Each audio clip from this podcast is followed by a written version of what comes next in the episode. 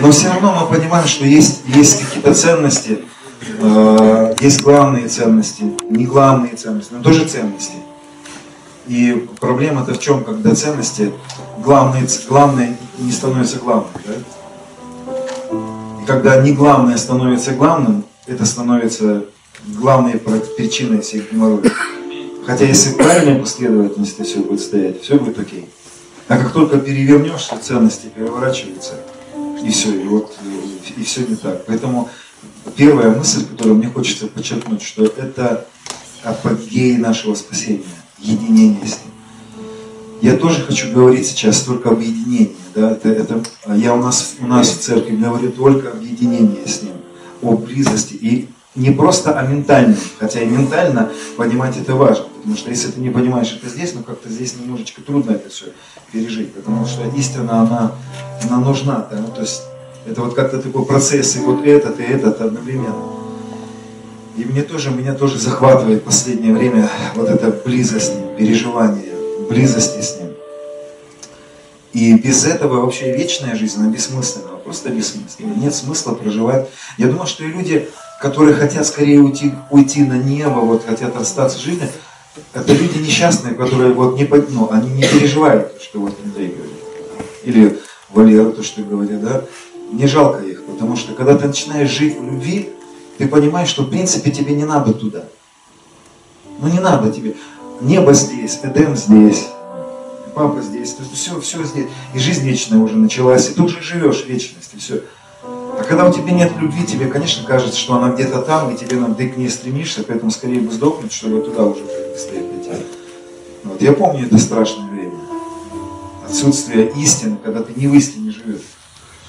Но истина освобождает нас, и она освобождает нас от, от, от вот этой лжи, которая не дает нам порой переживать его любовь. И еще хотел мысль не по теме, но хотел мысль эту подчеркнуть. Один момент. А, вопрос, можем ли мы быть ближе к Богу? Подумайте над этим вопросом. И, кстати, интересно, что раввинистическое движение, а, когда учит, задает вопросы, и для него нормально, когда отвечают. Это нормально. Мне нравится, как Андрей задает вопросы, да, отвечает. Вообще в раввинистическом движении очень интересно, если вы посмотрите какие-нибудь видео, где раввин какой-нибудь учит, то среди синагоги кто-то может спокойно прервать весь его разговор. То есть он о чем-то там говорит, учит, учит, и кто-то кричит, а я считаю, что ты не прав. И а, хороший раввин никогда не будет с его говорить, да замолчи ты. Это греческая культура, где, где вот есть один выступающий вот, ну, в театре, да? Еврейская культура немножко другая поэтому это классная мысль, и, и мне тоже хочется, чтобы вопросы задавали. И мы, я думаю, мы сделаем, будет еще время, мы сделаем вопросы-ответы, потому что есть вещи, которые люди недопонимают, ты говоришь, они недопонимают, и когда зададут вопрос, и больше понимания. И ты можешь ответить на вопрос и э, дать ответ э, лучше, чем за час бы ты там какую-то лекцию прочитал. Можем ли мы быть ближе к Богу? Нет. Мы не можем быть ближе к Нему. Оставьте эту глупую мысль. Не можем. Бесполезно. Ближе, чем сейчас есть, невозможно. Нереально быть ближе, чем мы сейчас.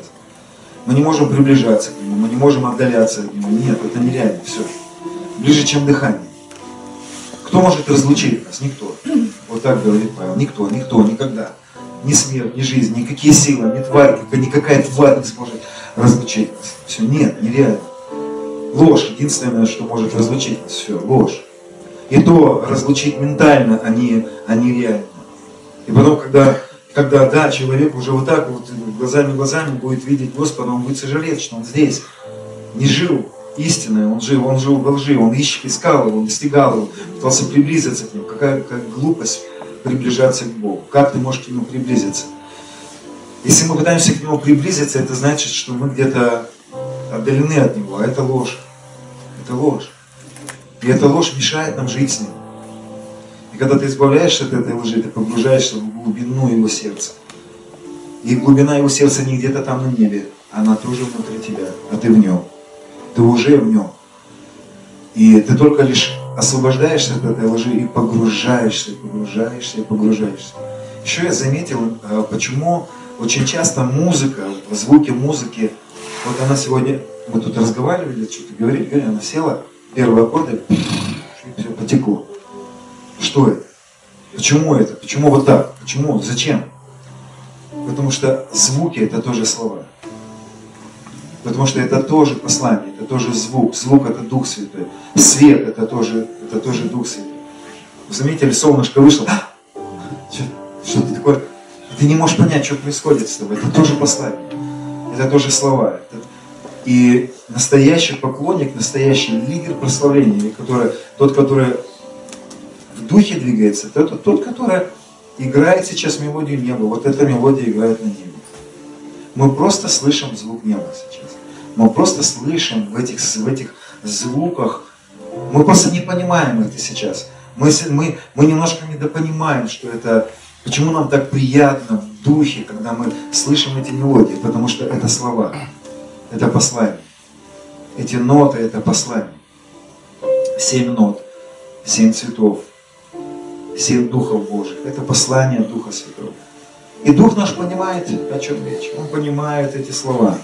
Поэтому нам иногда приятно, когда кто-то начинает играть, и ты начал плыть. Это, это важно, это классно. Еще хочу мысль одну подчеркнуть важную. А, было время, когда я жил весь в войне. Вот, весь был в войне. Война, война идет. Война народная. Жестокая война с бесом, сатаной. Это такая война. Была ли эта война? Да, она была. Она реально, реально приходили ведьмы. Столько всего было. А потом всего этого не стало. Есть такой уровень, где этого нет. Есть такой уровень, когда и это уровень познания, куда, куда они не могут забраться. Если кто-то читал книгу «Последний поход» Рика Джонера, да, там какие-то потрясающие вещи он пишет. Я ее читал, не знаю, сколько десятков раз. Она меня как, как Библия где-то лежит постоянно, иногда перечитываю. И он там описывает вот эти вот, город, то есть я читал, не читал, почитайте гора, там уровни, э, на этой горе они взбираются на эту гору, и там разные уровни познания, истины разные. И он говорит, поднимались на разные уровни истины, и там везде была духовная война, бесы стреляли, атаки, атаки, атаки, отбивались. Потом они собрались на один уровень, Галатам 2.20. Уже не я, но живет во мне Христос. Это уровень завершенной работы, это откровение, где все, война прошла. Священство Мелхиседека живет после войны. Нету войны. Все. Авраам встретил Мелхиседека после поражения царей. Я живу в уверенности. Они поражены. Чем с ними воевать? Я уверен, что очень много духовной войны притянуто за уши самим бесами. Им выгодно, чтобы мы воевали. Им выгодно, чтобы мы были постоянно в каком-то раздрае. Там. Мы постримся, мы Это им выгодно выгодно, чтобы мы были в беспокойных молитвах. Молитесь. знаете, бесам нравится, когда мы молимся. Им нравится, когда мы много молимся, беспокойно молимся. Их это устраивает, потому что это не в шаломе, это не в покое. Они хитрые. Мы многих вещей не понимаем. Есть такие уровни, где нет духовной войны. Все, она исчезает. И там было два уровня, он описывает. Галатам 2.20. И когда я читаю эту главу, я, я помню, что что-то там следующее, это не последний уровень, есть еще один уровень я читаю, думаю, по-любому там что-то пропало, что-то. Следующий, самый высший уровень там. И он говорит, следующий уровень, куда они забрались на этой горе, самый высокий. Безусловная любовь Отца. Там вообще отсутствовала духовная вина, там ее нет. Ты находишься в безусловной любви Отца, там Эдем. Знаете, есть такие уровни познания Бога, где отсутствует духовная война. А если она и пытается перейти к тебе, ты просто, ты просто озвучиваешь истину шелбан. О, убирайся, хватит. Не хочу. Воюй с кем-нибудь. Не, это не, я, я не хочу на это тратить время. Ты уже побежденный, и это тебе достаточно. Слушай, брат. Я лучше время потрачу на созерцание, на, на познание, на близость. Лучше позначу, потрачу время. Знаете, ходатайство, ходатайство. Надо... Я начал очень коротко ходатайствовать короткими фразами, а остальное время просто пребывает. А что, зачем его уговаривать? Что он не слышит нас? Что он два-три слова. Да он вообще знает все, прежде чем мы все попросим. Что ему уговаривать постоянно? Что ему, он что глухой ему постоянно напоминает. Павел три раза молился и говорит, я три раза просил. Знаете, три раза, и он говорит, три раза я просил. Я раньше читал, думаю, Павел, ну ты вообще какой-то недуховный, три раза всего просил. Я три раза за минуту просил. То есть ты уточни, что три раза, как? А он говорит, да я уже три раза просил, я никогда как? То есть для него три раза это уже было все. То есть четвертый раз это... А на самом деле это раввинистическое учение было. Не все евреи были глупыми, они говорили, уже еще в то время было учение. Только язычники, не знающие Бога, будут клянчить и повторять, и повторять, и повторять. Только не знающие Бога, только незнание Бога может привести нас к, к беспокойству в молитве. Только незнание Бога может к этому привести. А когда ты знаешь Его, папа любит.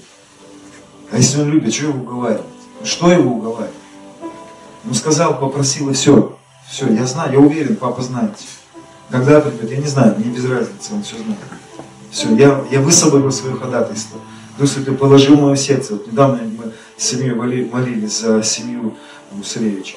Я не знаю, что там происходило. Просто пришло бремя, мы ходатайствовали простыми фразами, папа. И все мы отдали, все. А что он не слышит? А что он не знает?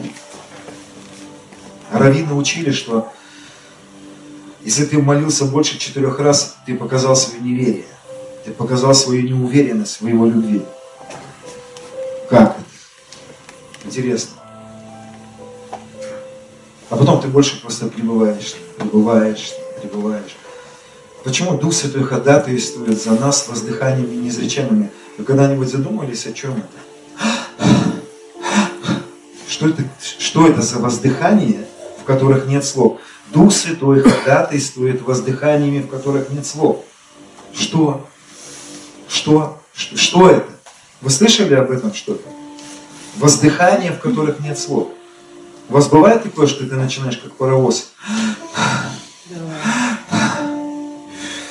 Ой, ой-ой-ой. И ты не понял, ты что-то сказал, а не понял, что ты сказал. Да? То есть Дух Святой понял. Ты что-то сказал, а ну, нет, в этом не было слов, а он все понял о чем. Там был вздох, и в этом вздохе были миллионы слов.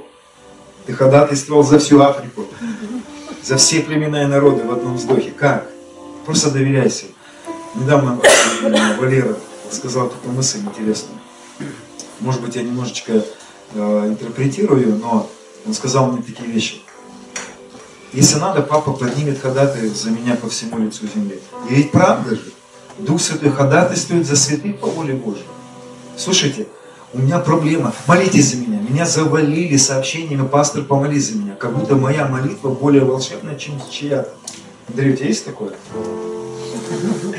О чем это свидетельствует? Это свидетельствует об отсутствии откровения. Помолитесь за меня, срочно. А, а с чего вы решили, что моя молитва более какая-то, и что ближе к Богу? Ну, такой же я, абсолютно такой же. Да не переживай, когда пришло, пришло давление, какие-то обстоятельства. Ты должен знать, по всему миру Дух Святой поднимает святых за тебя ходатайство. Они даже не понимают, что они молятся за тебя в этот момент. Они воздыхают. Они говорят какие-то слова на ином языке. Они даже не понимают, что за тебя миллионы людей ходатайствовать начинают. И ты просто доверяешься.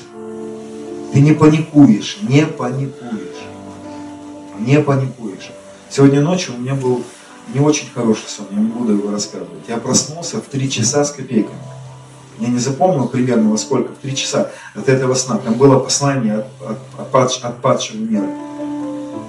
я проснулся, и мое сердце все колотилось от этого послания, потому что там было запугивание. Там меня запугивали. И утром, когда может где-то часиком к 7, к 8, мне пишет одна сестра из Казани. И она говорит, мне сегодня такой сон был за тебя. Во сне ей Господь сказал ходатайствовать. Она, она проснулась в 3 часа 30 минут, в то время, когда я проснулся. И она начала ходатайствовать, я не знал про это. А сколько таких ситуаций, сколько всего мы не знаем, сколько людей за нас ходатайствуют. Просто доверяемся Папе. И больше в этом покое, в шаломе наслаждаемся им. И не позволяем этой глупости вытащить духовной войне, а, вот этим вот страху в молитве. Не позволяем вытащить нас из созерцания, из близости. Но я не об этом хотел говорить. Я хотел говорить о финансах. И в принципе, когда говорить о финансах, там все очень просто. Есть некоторые принципы, которые, которые присутствуют в этом, а, в этом понимании, которые вы уже знаете по-любому. Я просто напомню сейчас это. И почему я об этом буду говорить? Потому что есть ангелы, которые связаны с этим посланием. Они ждут это послание. Они ждут веру нашу сегодня, чтобы, а, чтобы всколыхнулась их работа. Они просто хотят работать. Поэтому им нужно послание. Им нужна наша вера будет, им нужны будут наши слова Смотрите, я говорил эту мысль интересную, что Авраам принес Милхасидеку деньги. Что делал Милхасидек? Ничего. Ничего. Ничего не делал Милхасидек, чтобы к нему пришли деньги. Это самая главная мысль. Это самая главная мысль. Милхасидек был уверен в хлебе и вине, он был уверен в жертве Христа. Все. Все. Вот, в принципе, можно было бы сейчас все закончить. Это вся мысль. Слушайте, священство Мелхиседека, оно уверено в том, что он обнищал ради нас, чтобы мы обогатились через его нищету. Удивительно, как сильно дальний перевод, но самый любимый все-таки, ну, мой, по крайней мере, самый любимый перевод, синодальный, да, как невероятно правильно перевел это слово. Как бы не хотелось переводчикам перевести, может быть, по-другому, а в других переводах вы найдете другие слова, то синодальный перевод говорит так, что он обнищал ради нас, чтобы мы обогатились через его нищету. И можно сказать, что речь идет про обогащение, ну, допустим, его любовью. Это тоже обогащение. Да? Обогатились исцелением, обогатились познанием. Это тоже богатство определенное. Но нет, мы знаем, что эти две главы, 8 и 9 глава, в Коринфянах, да, она говорит в контексте финансов.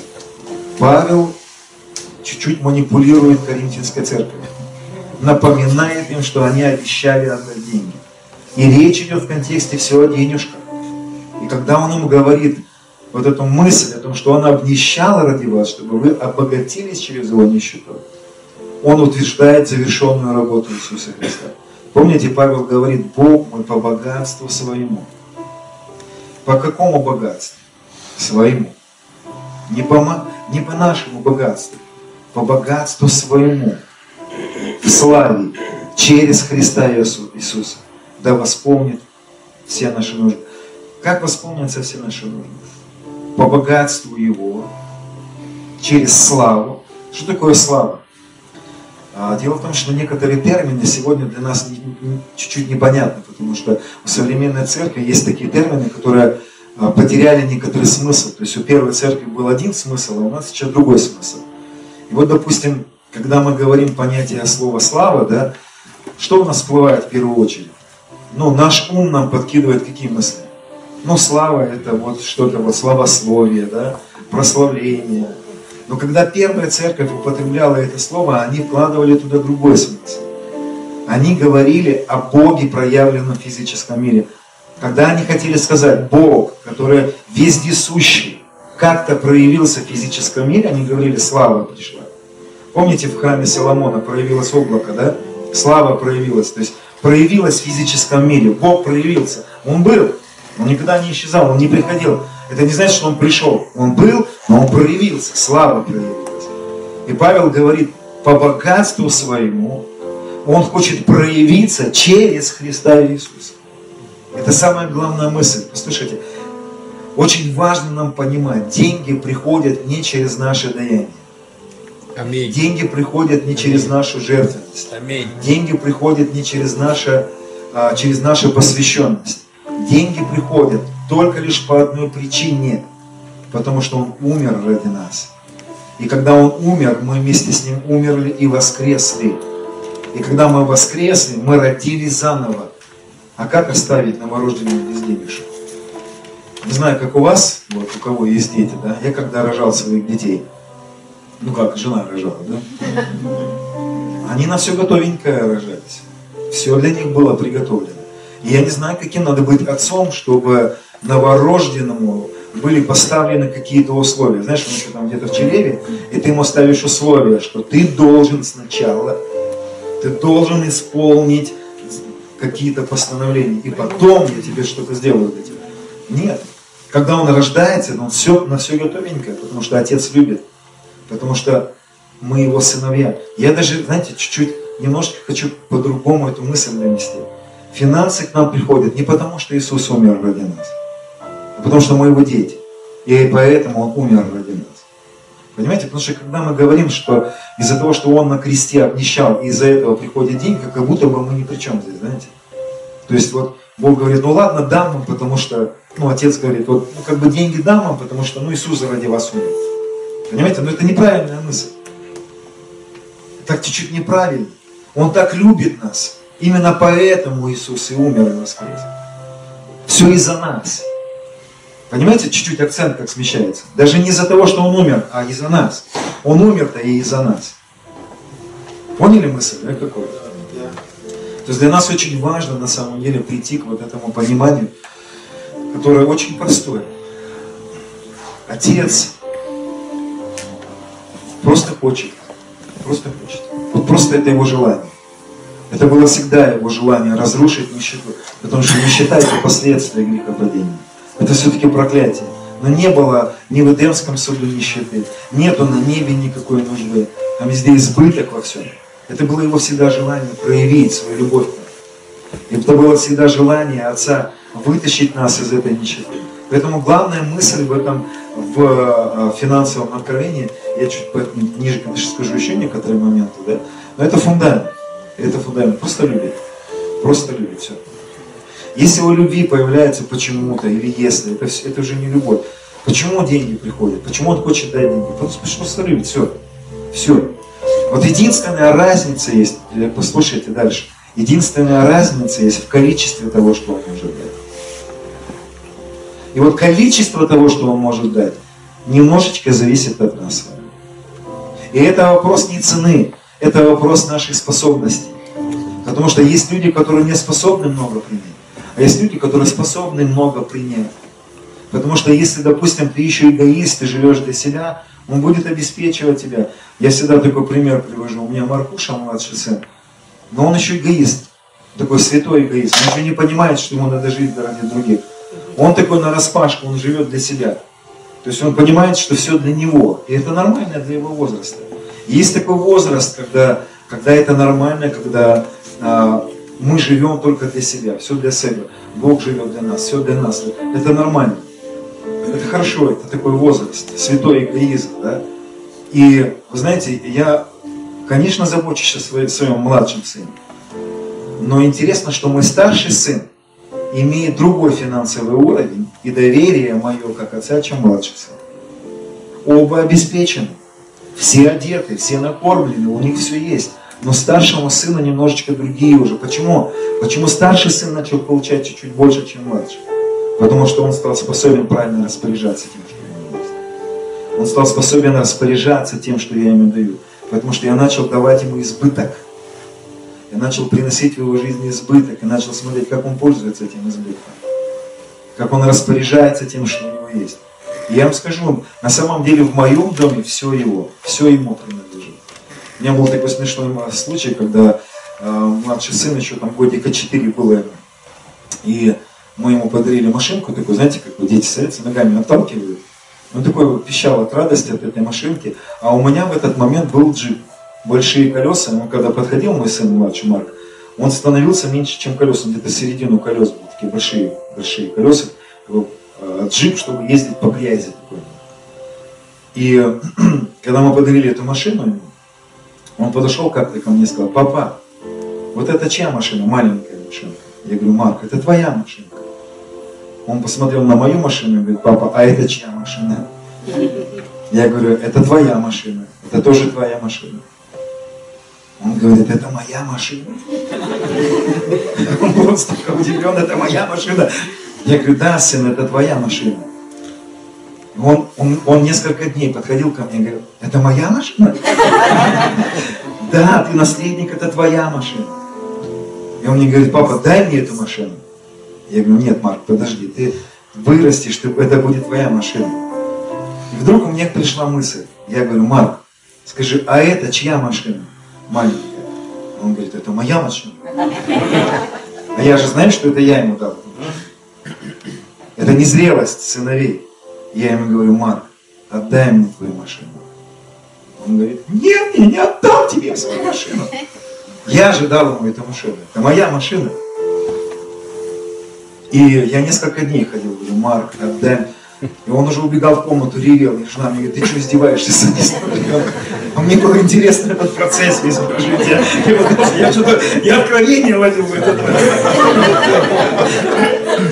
У нас такой был интересный, он подходил, говорит, папа, дай мне эту машину. Я не мог ему дать, он маленький еще, он не вырос, он не, не может взять это, это наследие. И, и в какой-то момент я говорю, Марк, ну отдай мне свою машину. И он убежал, поплакал, приходит и дает мне свою машину. Говорит, папа, на, это твоя машина. И отдает мне машину. Я говорю, ты искренне отдаешь мне? Да, папа, я отдаю тебе. И знаете, способность сыновей вырасти или зрелость сыновей в том, чтобы первое, начинать понимать, что не 10% твои принадлежит Богу. Понимаете, способность получить нечто большее лежит в наших, в наших откровениях. Господу не принадлежит 10%. Ему принадлежит все. наша способность отдать все, это очень серьезный шаг к, к, этой, к этой финансовой вот этой вот победе, к возможности нам что-то доверять, нечто большее, чем просто, просто какое-то покушать, поесть, одеться или ну, какие-то мелочи. Понимаете, отец хочет что-то большее доверить. У него есть какие-то большие вещи для нас. И вот мой старший сын. Я начинаю ему давать чуть, чуть больше, чем ему, чем ему надо. Я начинаю смотреть, что он будет делать с этим. Раз конфеты, купил конфет, слопал. Два какую-то ерунду купил. Я подхожу и говорю, сын, больше тебе не дам деньги. Ты неправильно распоряжаешься деньгами. Понимаете, наша способность правильно распоряжаться тем, что у нас есть, она создаст хорошую платформу для того, чтобы он смог нам доверить нечто больше. Потому что верность в малом определяет нашу способность принять нечто большее. Все нам принадлежит. Все нам принадлежит. Но покуда мы считаем, знаете, все Господь твое мое, а, а мое, нет, мое все мое. Ну, ё мое, ну как так? Ну понимаешь, а что ты хочешь? Ты, ну, вырасти в понимании, что ну нет ничего у тебя твоего. И знаете, что в этом поможет вырасти? Любовь. Любовь. Опять мы приходим к этой таблетке под названием любовь. Потому что любовь изгоняет страх. Вот, вот. Поэтому очень важно, чтобы нам пережить новый финансовый уровень. Нам очень важно нырять в глубину любви. Любовь изгоняет всякий страх. Почему мы порой не можем отдать ему то, что нам, у нас есть? Потому что мы боимся. А вдруг у нас не будет, а как я? А любовь она изгоняет страх. Ты можешь отдать все. Ты, ты не привязан к этим вещам. Да, ничего страшного, как вот говорит, дай, дай другое что-то будет, лучшее что-то будет. Да? И ты как бы способен начинаешь отдавать. Поэтому, знаете, я уверен, что... Почему я об этом говорю? Какое-то время назад, а кто-то, может, слышал эту, этот момент, даже где-то я на каком-то выезде, по-моему, рассказывал это. Может, полгода назад. Ночью ко мне пришел Емух. Не пытайтесь представить, картина страшная. Честно. Потому что пришел ко мне голый мужик ночью, представляете? Без вот, э, ну, то есть, что такое евнух? Это когда хотели сделать обрезание, а чуть выше сделали, чуть промахнулись. Я рассматриваю, как бы нет ничего. Стоит голый мужчина передо мной. Я задаю вопрос, ты кто? Я слышу голос, это Емнух. Я, и, и я, это, был как, это было как сновидение, но было как явь очень сильно. Я слышу, как Господь мне говорит, я поднимаю евнухов в своем царстве, которым я смогу доверить свои деньги, которых я пущу в свои кладовые. Я говорю, кто эти евнухи? Он, он мне говорит, это люди, которые не будут съедать и не будут забирать то, что я им дам. Они будут способны передать, передать то, что я им буду давать. Вы понимаете, первоначальный уровень всем нам принадлежит. Он всех, обо всех нас будет заботиться, кормить, одевать. И вот, кстати, туда немножечко вернусь. А, о том, что мы не можем зарабатывать финансы. Это просто по любви нам дается и все. Через крест опять же. В нашем городе есть баптистская церковь, очень старая. 130 лет, наверное, этой церкви. И, знаете, интересно, что в этой церкви отсутствовало учение о десятинах. Вот удивительно, что вот эти баптисты знали вот эту истину. И, и однажды мы общались э, с, ну, со старшими, и когда мы, мы обсуждали какие-то темы, там, десятин, даяние, они, они мне говорили, вы почему мозги людям подаете? Вы почему им говорите, что им что-то надо дать, чтобы ну, Бог им что-то дал в ответ? Они говорят, мы так не учим людей. Мы говорим, что ну, Господь любит людей. Они не говорят, папа любит. Они говорят, Господь любит людей. И Он все даст им просто потому, что вот, ну, Он любит. Так эти люди учат об этом уже 130 лет на самом деле. И знаете, что интересно? Они нам всегда говорили, я еще тогда в учении десятины был такой, ну, как бы зубастый. Вот, и учил об этом много. И они говорят так, они говорили мне, объясни, пожалуйста, нам, если учение о десятине правильное, почему мы не учим в наших церквях, и наши люди все благословенны, у них у всех деньги есть. И если проехать мимо их церквей в воскресенье, вся парковка это Мерседесы, крузаки двухсотые, все самые элитные машины стоят на их парковке. А в их церкви все самые крутые бизнесмены города, все самые богатые люди города в их церкви находятся. Причем они выросли там с детства. И они мне задавали вопросы, они говорили так, почему к нам пожирающий-то не пришел? Ведь мы же не давали ему, ну, чтобы где пожирающий? Почему он мимо нас пришел? Я тогда удивился, ну как так? На самом деле люди живут уже давно в этих откровениях, может не во всей завершенной работе, но в каких-то гранях, да? И они живут в этом. И вот этот базовый уровень всем нам принадлежит, мы все в этом находимся и так далее.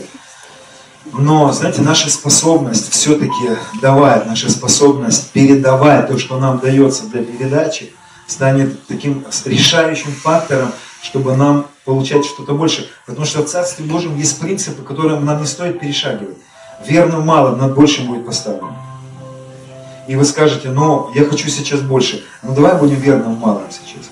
Если у тебя есть, допустим, 100 рублей, то в них сейчас надо начать быть верным. И верность в малом будет определяться способностью давать, способностью передать.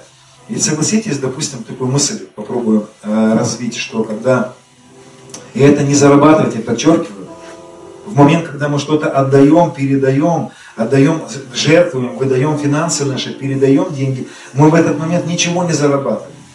Мы просто проявляем свою любовь, вот и все. Как и Он возлюбил, и за этого отдал. Так а мы возлюбили, поэтому и отдаем, а любовь не ищет ничего. Любовь не ищет своего. Ищет своего похоти. Только похоть пытается что-то дать, чтобы что-то получить. Вы видели эти маркетинговые компании, да? Заходишь в торговый центр стоят, они там тебе подарочки дарят. Они такие ласковые. Но ты понимаешь, это похоть. Они что-то ищут от тебя. Они тебе дарят подарочки, бонусы не для того, чтобы тебя порадовать, чтобы что-то с тебя получить. То есть это неправильно, и он таких мотивов никогда не преследует. Он отдал нам сына своего, не для того, чтобы мы стали должны ему что-то в ответ. Просто потому, что он любит, да? И такую картину представлю, смотрите. Давайте представим себе такой момент. Есть транспортная компания. Сейчас э, логистические компании, да. Давайте представим себе такой момент, когда у нас есть, допустим, сын или дочь, которые ты хочешь передать какую-то какую-то вещь, какие-то деньги, или, допустим, э, трансферная компания, да, деньги передающая, да, банковская система. И ты хочешь переслать своему сыну, студенту какую-то денежку. И ты приходишь в Western Union или там, в Золотую Корону или какие-то другие системы платежные говоришь, пожалуйста, вот возьмите вот эти денежки, передайте. Они говорят, ну хорошо, окей. И ты звонишь своему сыну или дочери, говоришь, нам деньги пришли? Нет, не пришли. И ты обращаешься в эту транспортную компанию говоришь, а где деньги? Они говорят, а мы съели их. Нам было надо, у нас были, у нас были какие-то какие нужды. И ты понимаешь, что, слушай, ну, я понимаю, что немножко неправильный, неправильный пример, потому что мы не трансферная компания, мы не, мы не логистическая компания, мы сыновья. Здесь еще хуже, когда ты просишь сына передать другому сыну, а этот сын не доносит до того сына эти деньги, а съедает. И ты говоришь, сын, я буду продолжать о тебе заботиться, ну слушай, но, но ты показал свою неверность. Я дал тебе эти деньги, чтобы ты их передал, а ты их слопал. Будет ли отец продолжать заботиться о таком сыне? Конечно, будет. Будет продолжать его любить, одевать, кормить. Но ты знаешь, он не будет ему давать какие-то какие финансы, чтобы он... Ну, понимаешь, не доверишь такому человеку сильно. Почему? Ну не был верным в каких-то малых вещах. Мы не будем обращаться в эту систему платежную, которая съела то, что мы попросили передать. И нам нужно понимать, что есть финансы, которые в нашу жизнь приходят для того, чтобы передать. Писание говорит, так Павел говорит, что Он дает нам хлеб в пищу и семя, чтобы посеять, семя, чтобы передать. И мы говорим, это мой посев. Да это не твой посев, это отец вкладывает, это его посев. Тебя просто попросили передать семечко, все. Это не твой посев. Вы понимаете, Павел утверждает, дающий, не продающий, не дающий долг, не дающий, чтобы ты за это отработал, дающий хлеб в пищу. И любой отец сначала дает хлеб в пищу. Надо понимать, что он всегда заинтересован в первую очередь, чтобы у нас был хлеб. Его первая задача не для того, чтобы мы что-то начали передавать и были даятелями. Нет, это не первая задача. Почему Писание говорит, апостол Павел такие вещи говорит, что, что благодать для того, чтобы у нас было всегда, мы были богаты, у нас было все, и мы были богаты на всякое доброе дело. Быть богатым на всякое доброе дело, это всегда во-вторых. Любой любящий отец всегда будет заботиться о том, что у нас было все, чтобы мы были довольны и были богаты на доброе дело. Любой отец, и наш отец, он не исключение. Его главная задача позаботиться о нас. Но он также хочет использовать нас, хочет что-то дать. Он хочет поднять детей, некоторых. Вы знаете, Павел, Павел был скопцом. Он, будучи сыном, называл себя рабом. Это такой статус сыновей, которые приходят в такую любовь к отцу, что они начинают служить в доме отца. И они начинают что-то совершать в доме отца. И именно эти люди начинают получать те, те, ну, те возможности, которые, которые сегодня ожидаются. И хочу подчеркнуть еще очень важную мысль. Знаете, любовь Отца, она не будет ограничена к тебе как лично, как личности. Ты будешь получать много, и дом ты можешь получить, и вот всю щедроту, ты, щедрость ты можешь пережить на себе. Но это всегда будет нечто, не тот уровень, который бы хотелось. Потому что те деньги, о которых мы говорим, эти миллиарды долларов, миллиарды евро, йен и так далее, это все-таки финансы, которые приходят для того, чтобы оснащать церковь, оснащать Царство Божие. Что я видел из своих пророческих видений, касаясь финансов? Я видел, я слышал такие вещи, да, тоже, может быть, повторюсь. Кто-то слышал это свидетельство. Это было в январе 2018 года, 3 января. Я проснулся, открыл глаза, и я не знаю, был ли я в духе или не в духе, все потерялось. В моей комнате стоял Господь, Дух Святой. И Он сказал мне, хочу тебе кое-что сказать. И вдруг Он собрал меня в какое-то а, какое помещение, я не знаю, где мы с ним оказались. И Он вдруг зашел за мою спину, начал говорить мне такие слова. Дух Святой говорил со мной так, сын мой, ты знаешь, что я благословил евреев? Я говорю, знаю, что ты благословил евреев. Он мне говорит, а как я благословил их? Я говорю, ты сделал их богатыми на этой земле. Он сказал мне, скажи, сын мой, почему моя церковь верит, что я благословил евреев, и они стали богатыми, но моя церковь не верит, что я сделаю их богатыми. И он мне говорит, сын, скажи церкви, что я сделаю их богатыми. И потом он дальше говорит мне, слушай, быть богатым это хорошо, но дальше он продолжил вот что. Он сказал, я дам деньги, чтобы вы сделали все, что я вас попрошу сделать. И он начал говорить о своих планах на этой земле. Конечно, он говорит о наших семьях. Он, он заботится о наших семьях. И он сказал, я сделаю вас богатыми, чтобы вы осуществили мои планы на земле. И он мне сказал такие слова. Вы построите библейские школы. Вы оплатите миссионеров. Вы пошлете миссионеров по всему лицу земли. Он сказал, у вас будут деньги перемещаться и совершать всю мою работу.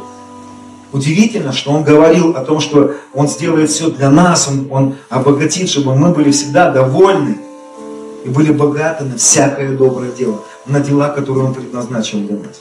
Надо понимать, что наш Отец любит нас, но Он приготовил что-то для Царства. Он приготовил что-то, чтобы проявить это Царство. И Он ищет сегодня этих людей, которым сможет доверить эти финансы. Я не помню, как э, всегда забываю, как звали этого, кто-то, может быть, напомнит. Армянин, который э, бизнесмена полного Евангелия. Э, нет. Шакирян, да. Если кто-то слышал, да, или читал его книги, вы, или слышали его свидетельства, там удивительные вещи. Человек всю свою жизнь посвятил, чтобы служить финансами. Миллионы, миллионы долларов он высвобождал на миссии Орла Робертса, на миссию Кэтрин Кульман. Он обеспечивал крусейды. Он говорил, что Бог призвал его в служение даятеля. Даятель давай. И я сегодня, я, видите, как я стараюсь балансировать между тем, чтобы не, не привести нас к тому, что мы что-то должны заработать. Но я хочу сказать, что зрелость сыновей очень важна. Нам нужно прийти в зрелость сыновей. И зрелость сыновей в том, чтобы не забрать то, что Он попросил нам передать. И эта зрелость начинается уже сейчас, в том, что у нас сейчас есть. Он уже сейчас что-то для нас дал. Он уже сейчас освобождает какие-то денежки, какие какое-то имущество, что-то, чтобы мы правильно распорядились этим. И это, вот эта способность правильно распорядиться этим имуществом, она определяет сегодня многие вещи. Наша способность принять нечто большее. Некоторые большие моменты. И я еще раз хочу подчеркнуть эту мысль, что именно любовь подготовит нас к этому. Именно любовь это тот, тот самый тот самый эликсир, который сможет исцелить, приготовить нас к, к этой способности быть э, детьми, сыновьями, которые не просто как эгоисты живут в доме отца, но которые становятся способными отдавать, что-то делать, что-то совершать, быть людьми даяния, которые могут передавать, которые могут не взять что-то для себя, а передать. Хотя я еще раз подчеркиваю, что Он будет заботиться о наших семьях и очень сильно будет заботиться. Тоже расскажу одно свое пророческое видение. А, наверное, года три назад это было. Ночью это тоже было сновидение. И в сновидении я увидел Бобби Коннора. Есть такой пророк Бобби Коннор. Я до сих пор не знаю, почему это был Бобби Коннор. Не понимаю. Может быть, встречу с ним, спрошу его, почему это был он. В этом сновидении я увидел Бобби Коннора. И он проехал передо мной на очень такой простой машине. Он был очень просто одет, на нем были такие простые одежды, у этого было свое, свое значение, сейчас не буду это говорить. И он перестал передо мной, и он сказал мне, задай мне вопрос. И я ему сказал такие слова, Бобби, вы пророк от Господа, скажите, передайте мне слово от Господа, что Господь хочет сказать. И он посмотрел на меня, показал на меня пальцем и сказал, запомни мои слова. Он сделает вас очень богатыми на этой земле. Он высвободит большие деньги для вас. И в этот момент, когда он сказал мне эти слова, вдруг краем глаза я увидел дорогую машину. Очень дорогую машину.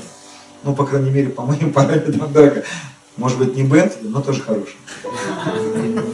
И я так смотрю на него, а сам краем глаза смотрю, появляется, он говорит, а это появляется. Я вижу там дом, машина.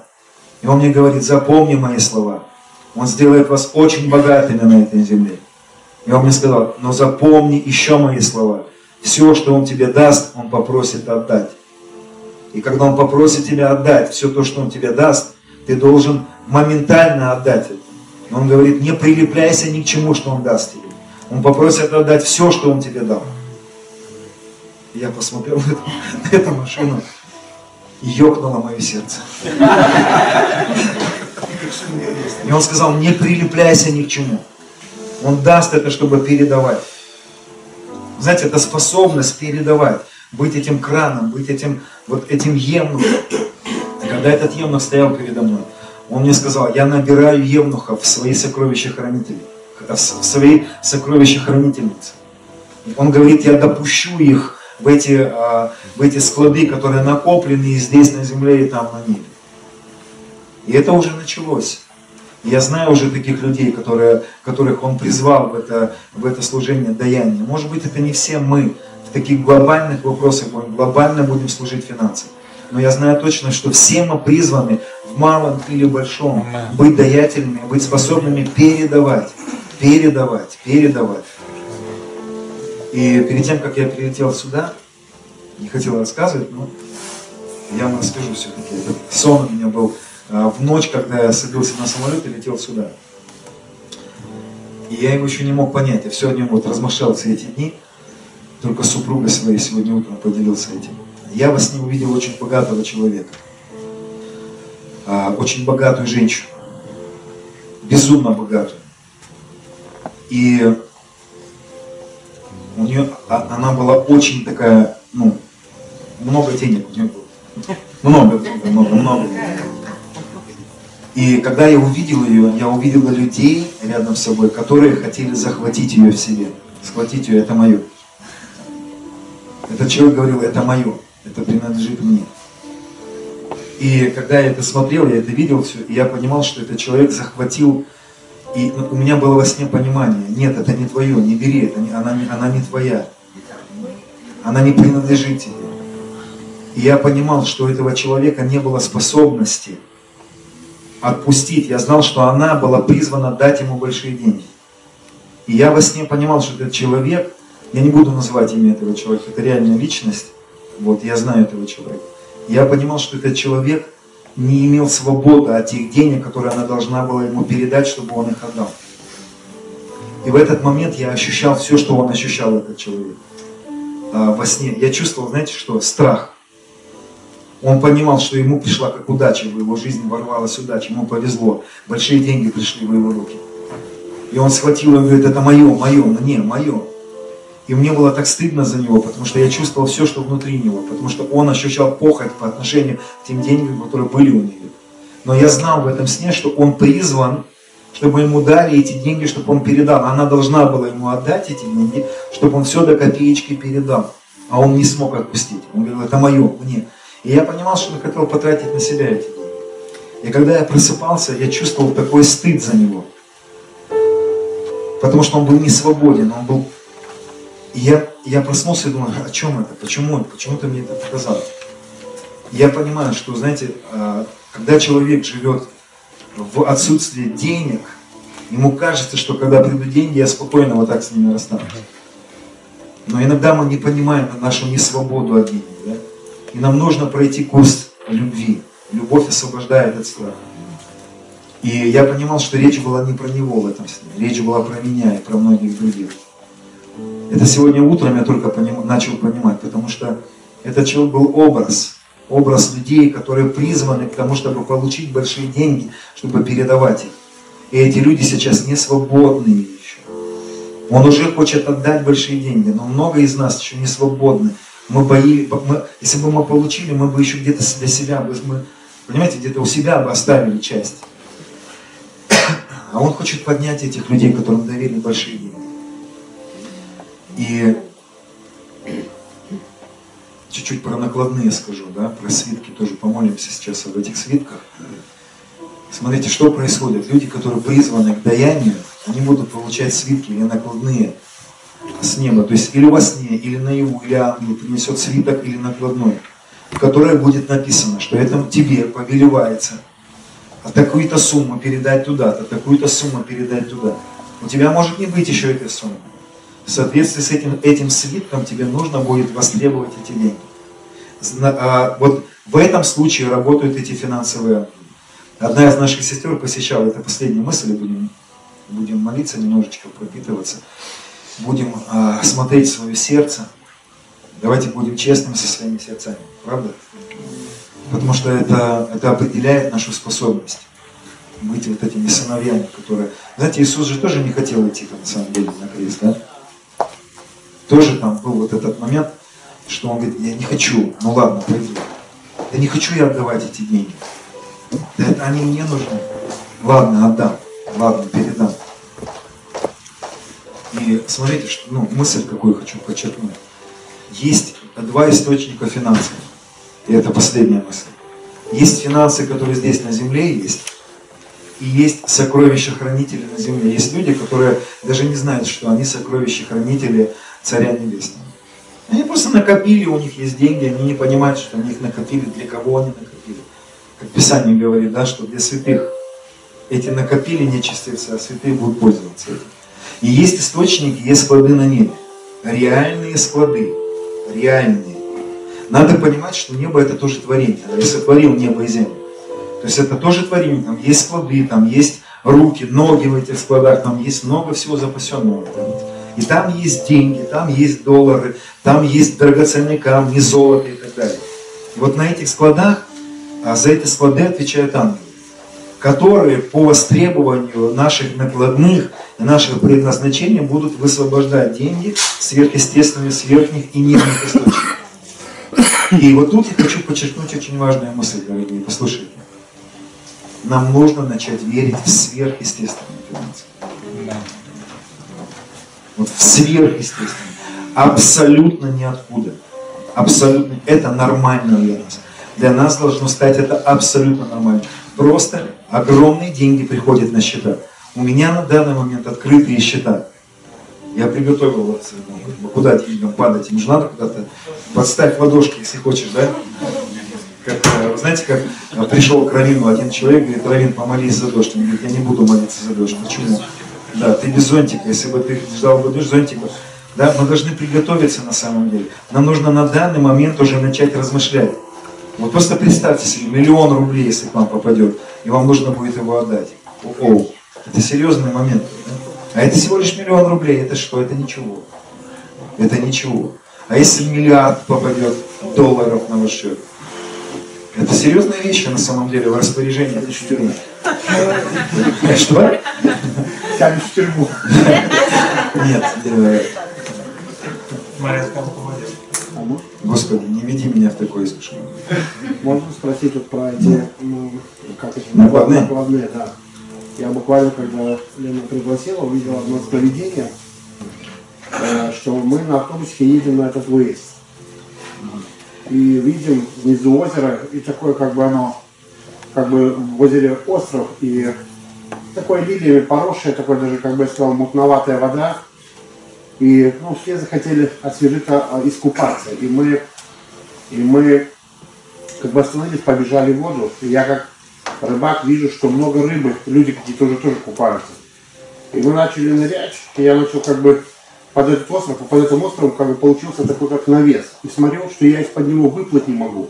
Но смотрю, что оттуда выплывают люди. Думаю тогда, если я не могу э, выплыть, я поплыву, э, ну, как бы с другой стороны выдану.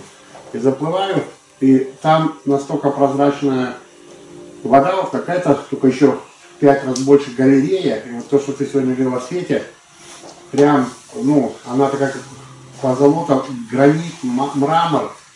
И я вижу, что прорезы такие, и вот то, что ты говорил, 7, 7 цветов, такая красота, я смотрю, люди проныривают, ну, как бы я понимаю, вот это все люди, и наслаждаются этой подземной галереей. А снаружи это как бы такое, просто лилии, такое как бы неприметное озеро.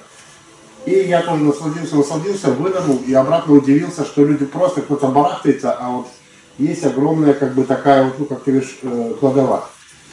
И буквально когда вот Андрей у нас побыл, там стоял, стоял вопрос, не взять одного брата или не брать. И я молился и вижу обратно сновидение в Киеве, что мы в речке обратно, я с гарпуном плаваю, и мы с этим братом гоняемся за рыбами, то есть как бы за откровением. И он туда смотри, туда смотри, он мне как бы помогает, он такой как наводчик. И я смотрю, что э, обратно, ну, рыба отплыли, я вижу в скале такая дыра. Ну и из опыта подводного я думаю, что если кого-то, ну, туда засосет, то человек застрянет и утонет. И меня туда засасывает. И я понимаю, что вот отверстие такое, а я прилетаю так. И человек становится каждый как ключ. Ты когда проворачиваешься, ты туда влетаешь. И я влетел в сокровищество, обратно под ну, как бы водопад такой. И я набрал там ожерелье, и такие прям целых поток как ювелиры стоят. Серьезно говорю. И я вынес, и я понял, что я людям показываю, люди, где что. Я говорю, надо еще кружок сделать. То есть вот как, ну я понял, что здесь что-то будет активироваться, что-то раздаваться. А как вот это накладные на эти вещи выписать? Смотрите, а, во-первых, накладные раздаются им, да? Вот, то есть это касаясь его царства, да? А касаясь нашей жизни, там не надо накладных ждать. Это просто как понимание. Это его воля, чтобы у нас все было. И чтобы нам за это ничего не было. Поэтому просто, ну, касаясь наших семей, нашей жизни, там ты просто должен дать воля Божья, Отца, чтобы у нас все было хорошо. Все. И ты просто там просишь об этом и ожидаешь все. А если касаясь его царства, да, то есть его приоритетов. Да, тут надо получить накладную. Что это? Мы попросим. Разные накладные могут быть. То есть, ну, допустим, момент какой был э, у меня связанный. Церковь одна, там администратор церкви, э, женщина. И мне слово приходит, что ей Господь даст накладную, чтобы построить здание для этой церкви. И я ей это не говорю, и ухожу домой, забываю, думаю, завтра я скажу. И утром приходим, и она говорит, слушай, у меня такой сон странный был во сне она получает такое письмо, в котором написано, тебя призывают построить здание для церкви. Для этого тебе выделяются такие-то деньги. И там прям расписано, бюджет постройки этого здания, и ее просят во сне подписаться под этим. И я говорю, слушай, ну удивительно. А, интересно, что пастору этой церкви, я вечером того дня сказал про это, что ее призовут в постройку этого здания. И когда она утром рассказала, он, пастор, ничего не рассказал. Да? Вот такие накладные, то есть меня призывают а, высвободить этому служителю, допустим, столько-то, высвободить тому-то столько-то, настройка того-то, это вот. Ну, мы получим эти накладные, тут нет смысла, да. Единственное, что, смотрите, что важно понимать здесь. А, книга, сейчас буквально сказал, пообещал последнее, меня жена всегда ругает, ты говоришь, последнее скажу, потом продолжаешь. Книга Ездра, 7 глава. Мы видим здесь Ездру, которому а, царь Артаксеркс, помните, чей это муж был? Исфирь. И там Исфирь рядом с ним находится. Не зря Исфирь ну, пока оказалась в этой позиции. И он ему дает свиток. Вот в 7 главе описано. И в этом свитке написано «Царь а, Артаксеркс, царь царей Ездри, священнику, учителю закона Бога Небесного от меня дается повеление, чтобы в царстве моем всякий из народа Израилева выделял для тебя финансы. И как ты э, посылаешься от царя из семи советников его. Интересно, да? Семи духов Божьих, да? Тут царь, семь советников и так далее. Понимаете, что тут притча какая-то интересная, да? Ты посылаешься от царя и из семи советников его, чтобы обозреть Иудею и Иерусалим и обстроить и он дальше говорит ему, что в соответствии с письмом, которое тебе дано, а, востребуй у сокровища хранителей до реки и после реки все, что тебе нужно. По, по, по требованию этого письма какие-то сокровища хранителя перед рекой и за рекой. Что это, что за река? То есть есть земные сокровища хранителей, а есть небесные сокровища хранителей. И в соответствии с предназначением нам нужно востребовать. Во-первых, нам нужно подписать. Да, я подписываюсь под это предназначение, да? И ты говоришь аминь. Вот тоже ситуация была в Нижнем Новгороде, это было, ночью посещал, я в одной комнате спал, а там помощник пастора в другой комнате спал. И к нему ночью пришел Иосиф. Сначала пришел ангел и принес ему свиток. Он развернул свиток, там было написано две цифры, 7 и 5. И ангел ему сказал, Бог, э, что Отец повелевает тебе, призывает тебя к обеспечиванию, и он дает ему целый список, этот ангел. А, передашь деньги туда, эту передашь туда, и там целый список, он мне не стал говорить, что написано.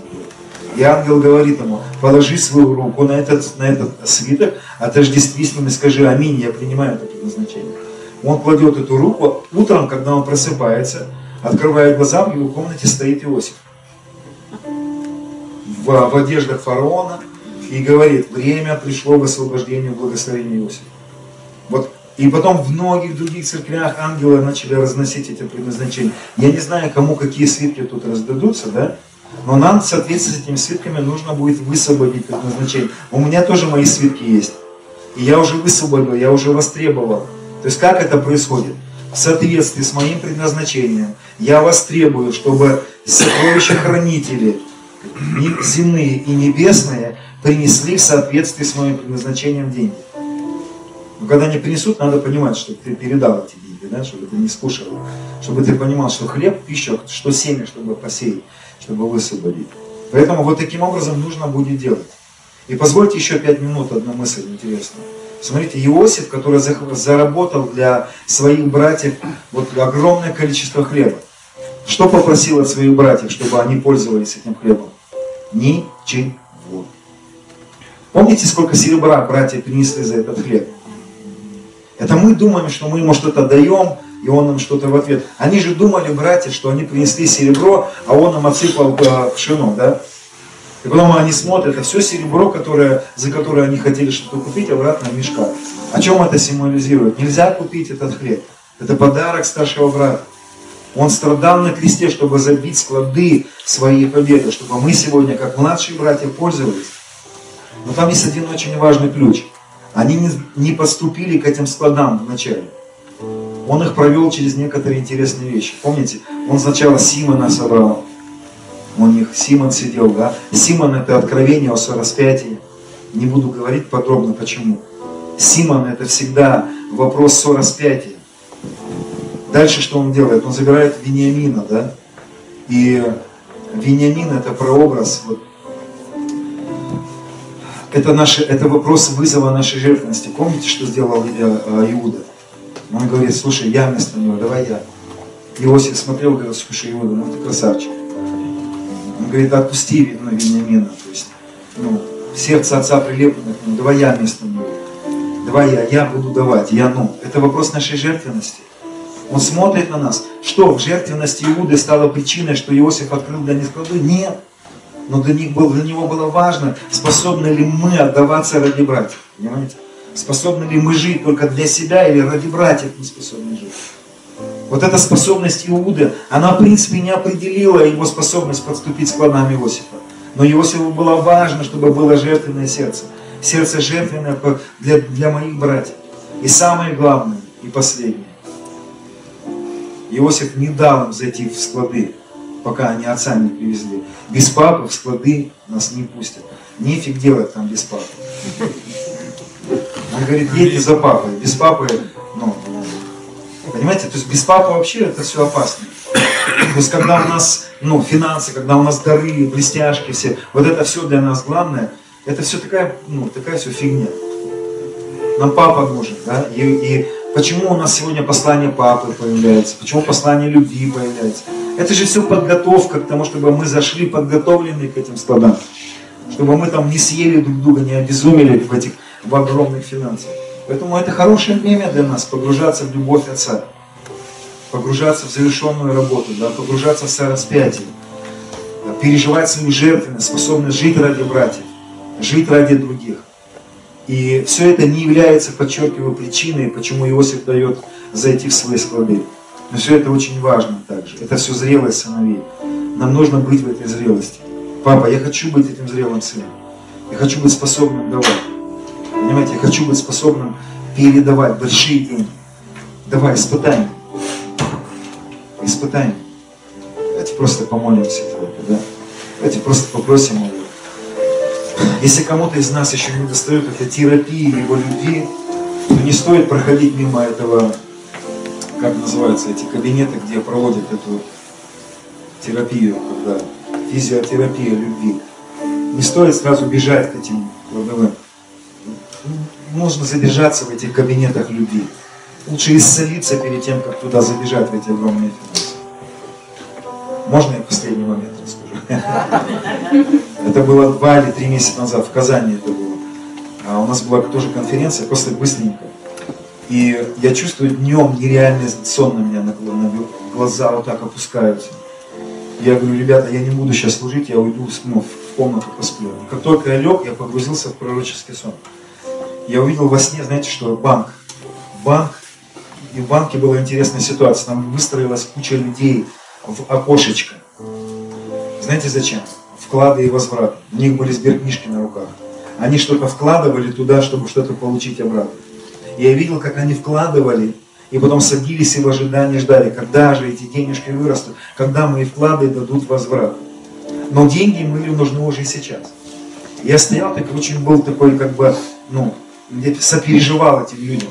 Потому что у них проблемы были, им нужны были деньги, а им нужно было что-то положить, подождать, ну знаете, да, вот это, под проценты типа.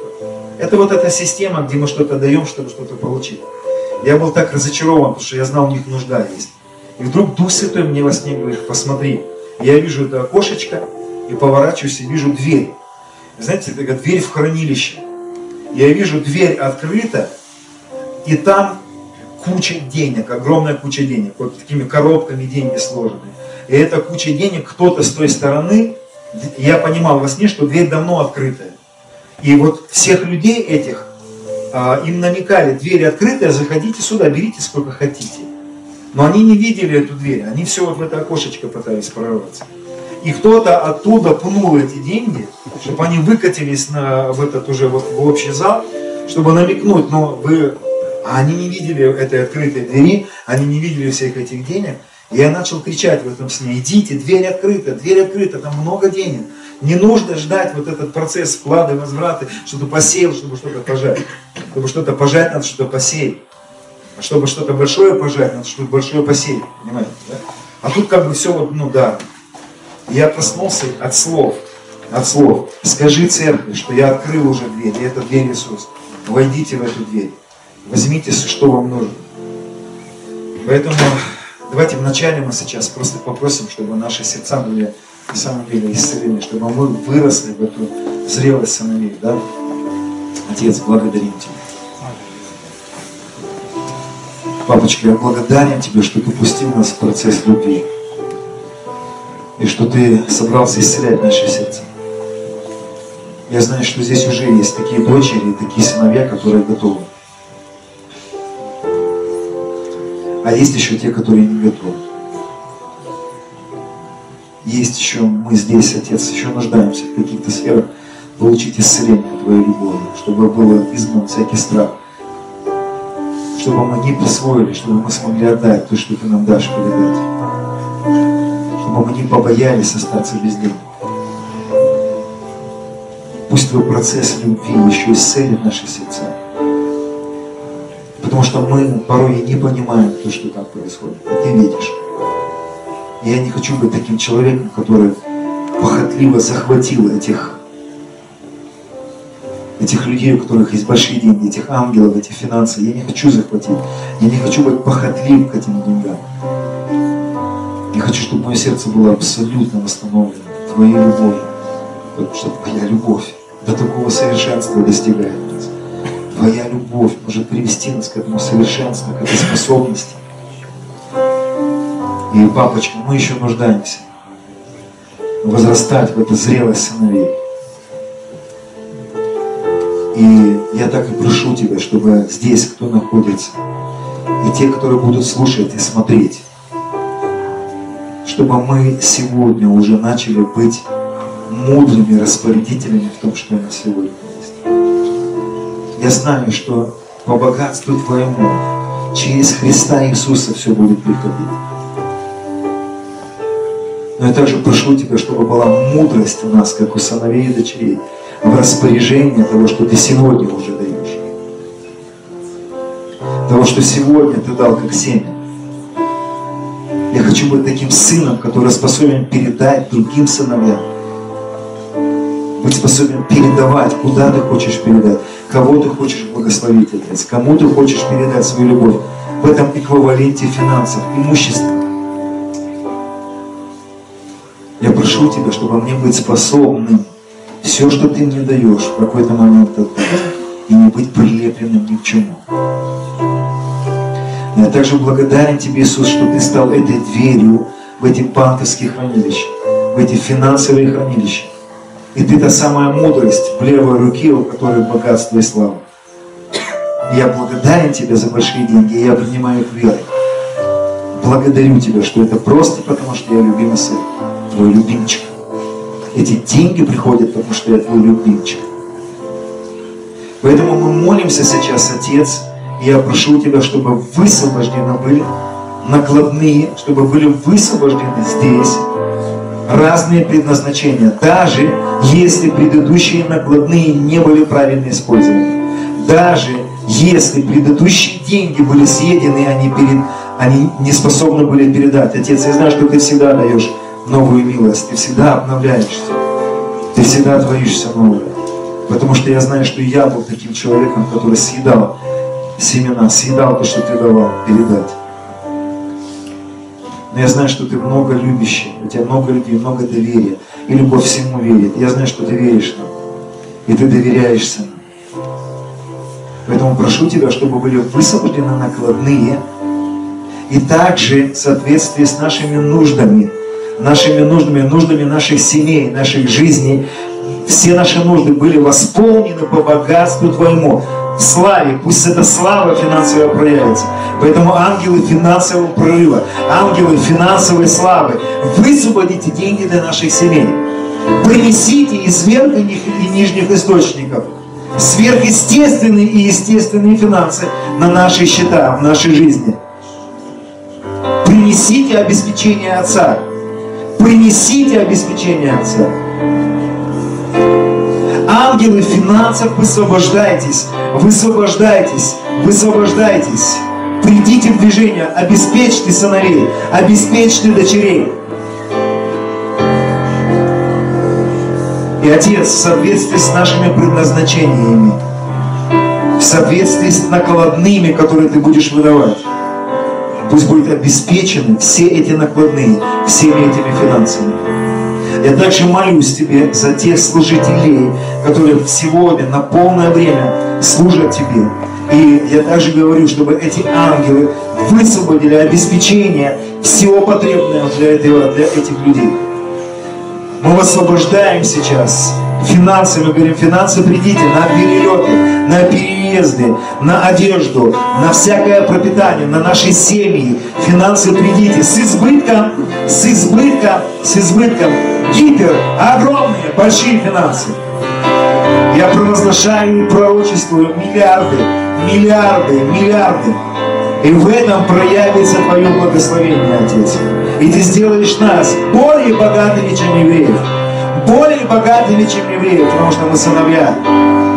Мы Твои вениаминчики. Нам принадлежит пять перемен одежд. Нам принадлежит святая одежда. Нам принадлежит особенная доля Иосифа. Папочка, спасибо, что пришло время высвобождению накоплений Иосифа, нашего старшего брата.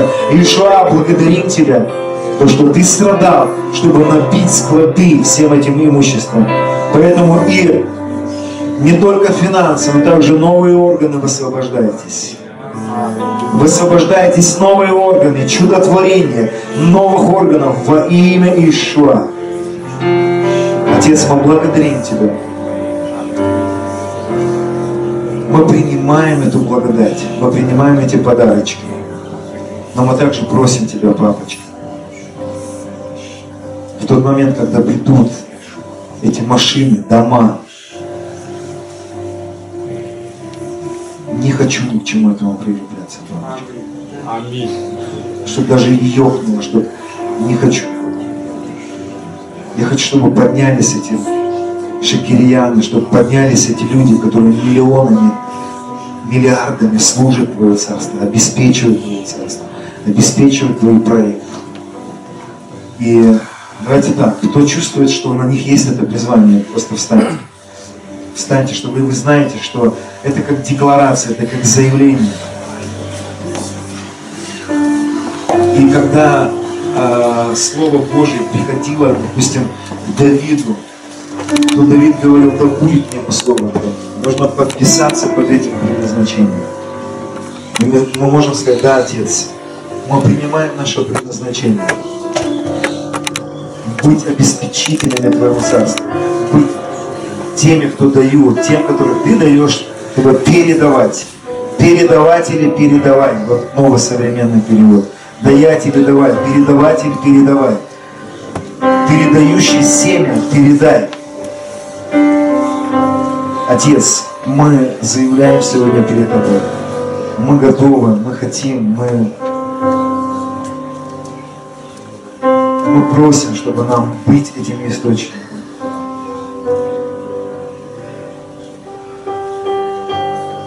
О, папочка, спасибо. Папочка, спасибо. Просто вижу, что идут эти караваны, идут караваны этих великанов. Они в пути, они в пути. О, папа, спасибо за обеспечение сыновей и за доверие сыновьям, за зрелых сыновей, зрелых дочерей. Спасибо за эту зрелость. Спасибо за то, что ты начинаешь доверять нашим, нам, как старшим сыновьям, как когда-то это было доверено Иисусу. И так сегодня ты доверяешь это нам.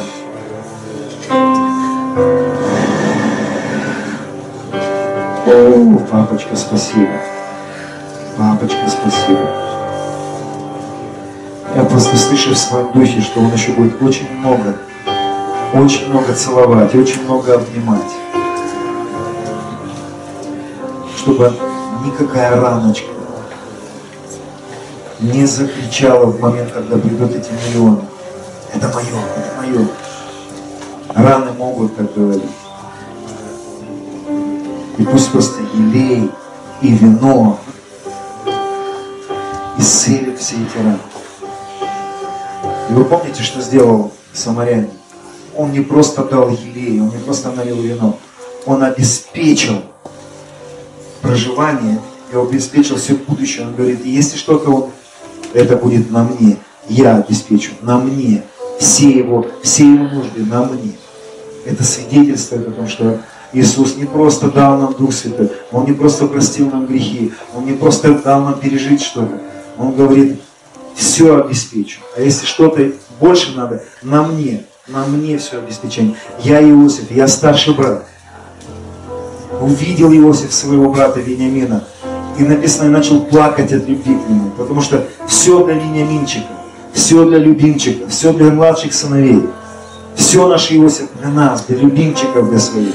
И он говорит, дайте Вениаминчику больше, пять раз, больше. Он говорит, да мне одного хватит. Он говорит, да ты не переживай, вот тебе больше пять раз. Доля Вениамина. А мы с вами Вениаминчики, любимчики. Вениамин переводится сын правой руки. Правая рука – это рабочая отца, а, рука отца. Это означало, что отец говорит, я через тебя буду делать. Вениамин, через тебя буду совершать, ты моя правая рука. Обеспечит эту руку, и в этой руке куф, есть вав. Священство Милхасидека что-то, не просто что-то получает. Авраам не просто принес что-то Милхасидеку. Он принес ему что-то, чтобы Милхасидек что-то передал. Первая грань, мы что-то получаем от него. Вторая грань священства Милхасидека, мы что-то отдаем. Мы что-то передаем. В нашей руке есть какое-то благословение. Священство Милхасидека – это жертвенное священство. Это священство, которое несет вот эту, то, что перешло к нему через крест, он это и отдает. Он в своей руке благословение несет в ад. Это священство Милхасидека. Священство веры все себе, себе, себе, мне, все мое, все съесть. Священство мелкосебека, оно не такое, оно отдает. Аминь. Аминь.